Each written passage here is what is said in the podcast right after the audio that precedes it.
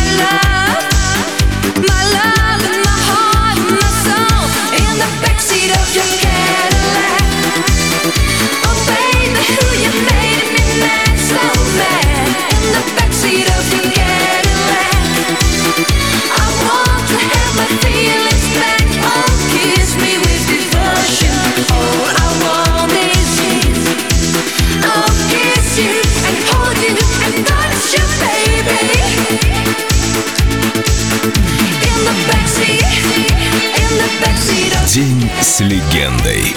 Королева диско. Сиси Кэтч.